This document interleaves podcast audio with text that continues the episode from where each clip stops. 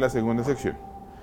En esta sección abordaremos experiencias internacionales, para lo cual necesitamos recordar lo que vimos en la anterior sección.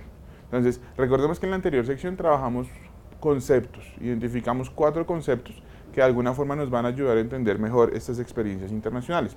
Trabajamos lo que es la inteligencia colectiva, trabajamos lo que es el pensamiento divergente, ambos catalizadores de los procesos de innovación, trabajamos el mercado como ese cliente final al cual debe llegar la innovación y trabajamos la innovación como el resultado de los procesos de investigación y desarrollo. En esta sección trabajaremos cuatro casos de éxito. Caso de éxito de República Checa, el caso de éxito de Taiwán, el caso de éxito de Canadá y el caso de éxito de Finlandia.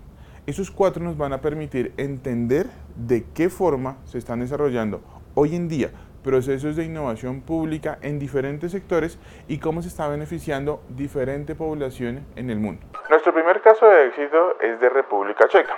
Es el Institute of Organic Chemistry and Biochemistry. Para nosotros vendría a ser más o menos como el Instituto Nacional de Salud o como la Secretaría de Salud Distrital. Puntualmente, el caso de éxito consiste en que este instituto se ha dedicado a generar durante los últimos 40 años investigación, tanto en bioquímica como en química orgánica.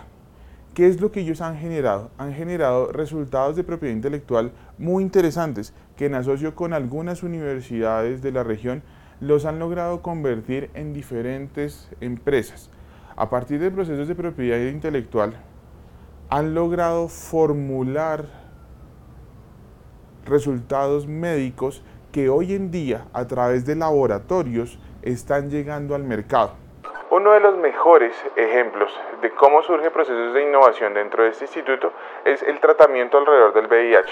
Hasta hace más o menos unos 15 años, el tratamiento de este tipo de enfermedad se hacía con una cantidad elevada de medicamentos. En un solo día una persona con cero positivo podía estar consumiendo hasta 60 pastillas. Después de algunos procedimientos que desarrollaron en este instituto, se logró llevar este número de pastillas a solamente 3. Este proceso de innovación se desarrolló en asocio con un laboratorio y con fondos gubernamentales. Es un caso de innovación porque hoy en día del total de los ingresos del instituto, solamente el 10% se da con soporte estatal. El 72% de los ingresos es a partir de regalías, regalías que surgen de procesos de innovación.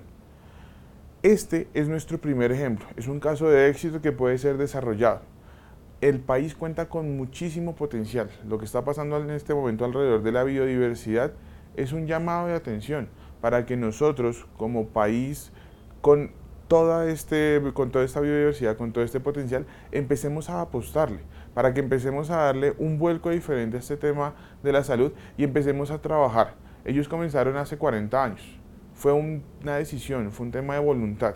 En este momento la invitación es para ustedes. ¿Cómo podemos empezar a generar procesos similares? Nuestro segundo caso de éxito es the Ryerson University, queda en la ciudad de Toronto, en Canadá, y la municipalidad de Toronto. Ellos desde 2014 han desarrollado una comunidad de procesos de innovación alrededor de tres sectores puntualmente. Todo lo que está asociado a nanomateriales, todo lo que está asociado a fashion tech, o digamos que moda tecnológica, y todo lo que está asociado a medios digitales. La Universidad de Ryerson es una institución pública en 2016 constituyó DMSIT, DMZ. Esta es una incubadora de negocios, la cual actualmente eh, tiene en, funcionamiento más de 75 empresas, las cuales le han reportado a la, em, a la universidad y a la comunidad en términos generales de Toronto ingresos cercanos a los 70 millones de dólares. Esto es un caso de innovación en el sentido de que en Bogotá tenemos instituciones públicas, tenemos unos sectores priorizados, tanto por la Cámara de Comercio, por la Secretaría de Desarrollo Económico, sobre las cuales se podría empezar a construir de alguna forma este tipo de apuestas estructurales. Hoy en día lo que está haciendo Ryerson es una apuesta súper interesante. Está llevando emprendedores, empresarios latinoamericanos, empresarios asiáticos, empresarios europeos a validar en el, en el mercado canadiense sus productos. Bogotá tiene tres veces más habitantes que Toronto. el potencial que nosotros tenemos para desarrollar sectores, para desarrollar ecosistemas, para desarrollar estructuras alrededor de este tipo de apuestas es completo. ¿Qué nos hace falta? Algún tipo de decisión, algún tipo de puesta en marcha y obviamente empezar a pensar de otra forma diferente las diferentes acciones que nosotros estamos generando desde lo público. Este es un caso muy interesante porque es la municipalidad de Toronto en asocio con una institución y como a partir de unas verticales económicas empiezan a generar resultados que no solamente nutren a la ciudad, nutren a toda la región de Ontario. Este es nuestro segundo caso de éxito. Nuestro tercer caso de éxito queda en Taiwán. Puntualmente es el Industrial Technology Research Institute. Para nosotros más o menos vendría a ser como la Secretaría de Desarrollo Económico o la Secretaría de Hacienda. Este es un instituto que viene funcionando desde hace 40 años. Inicialmente ellos empezaron a pensar de qué forma podían resolver puntualmente seis temas en la ciudad. Querían resolver el tema de información y comunicación, cómo hacer que todos los ciudadanos pudieran estar comunicados e informados. El segundo problema que querían resolver, cómo garantizar una mejor salud para toda la ciudadanía. El tercero, cómo garantizar un mejor acceso a educación a partir de elementos electrónicos. Un cuarto elemento asociado a todo el tema de transporte, sistemas de transporte, cómo hacer para que la vida de los ciudadanos sea mucho más eficiente. Un quinto elemento asociado a todo el tema de economía circular o basuras. Y un sexto elemento asociado a todo el tema de medio ambiente. A partir de esos seis ejes, el ITRI ha generado seis líneas de trabajo diferentes bajo las cuales ha construido apuestas muy interesantes.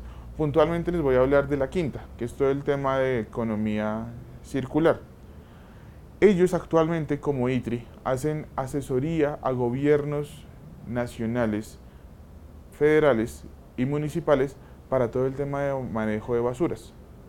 Desde hace más de 10 años ellos asesoran al gobierno de Holanda, asesoran al gobierno de Alemania, asesoran al gobierno norteamericano y al gobierno japonés en el manejo de residuos. A partir de biodigestores, a partir de biomasa y a partir de otro tipo de energías renovables, ellos han logrado reducir su generación de basuras en los últimos 20 años a menos del 95% de lo que se producía en ese momento. Este tipo de apuesta económica le permite no solamente a la ciudad de, Taiwán ni al país tener una apuesta sectorial puntual. Hoy en día hay instituciones universitarias que están dedicadas a todo el tema de manejo de basuras y cómo eso se convierte en una fuente de energía renovable. Entonces, no solamente tenemos una apuesta puntual en la ciudad, sino que se ha empezado a convertir en un referente internacional. Esta es una buena reflexión para ustedes. De todo el conocimiento que se ha acumulado durante el tiempo que llevamos trabajando en el sector público, ¿cuántas y cuáles experiencias pueden empezar a convertirse en un ejemplo a mostrar en el mundo?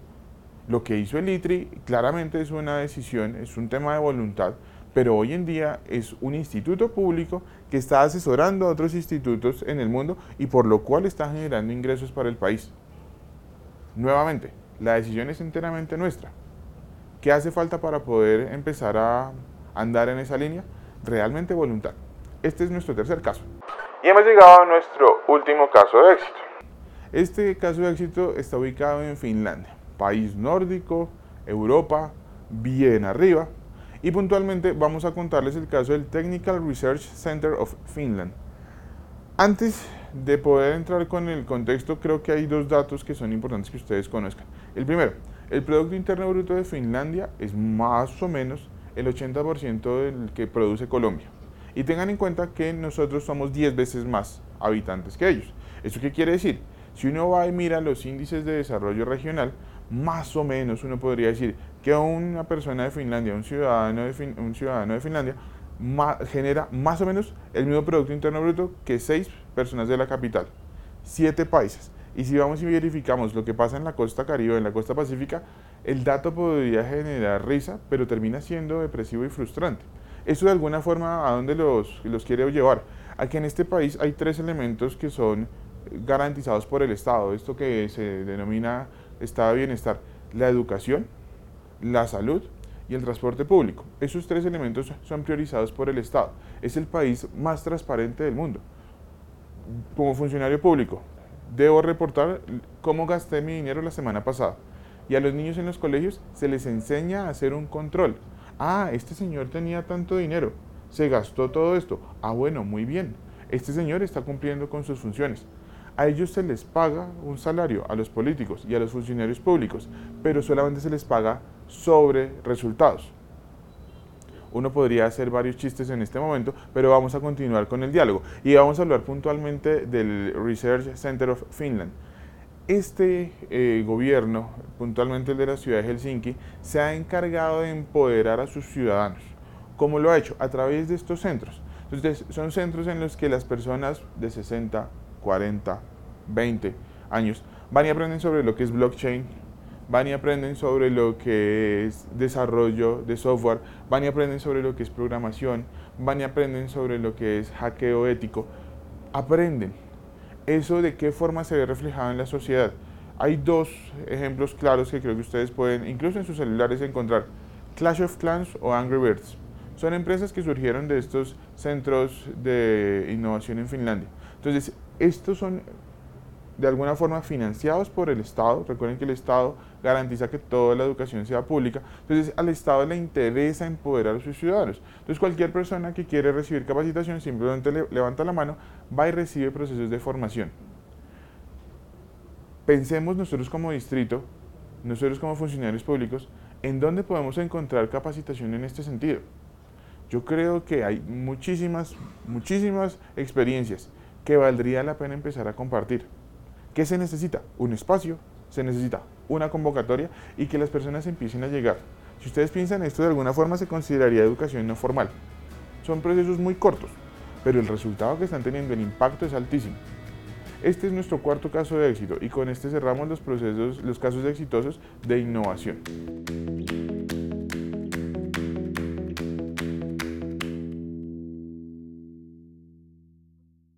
Alcaldía de Bogotá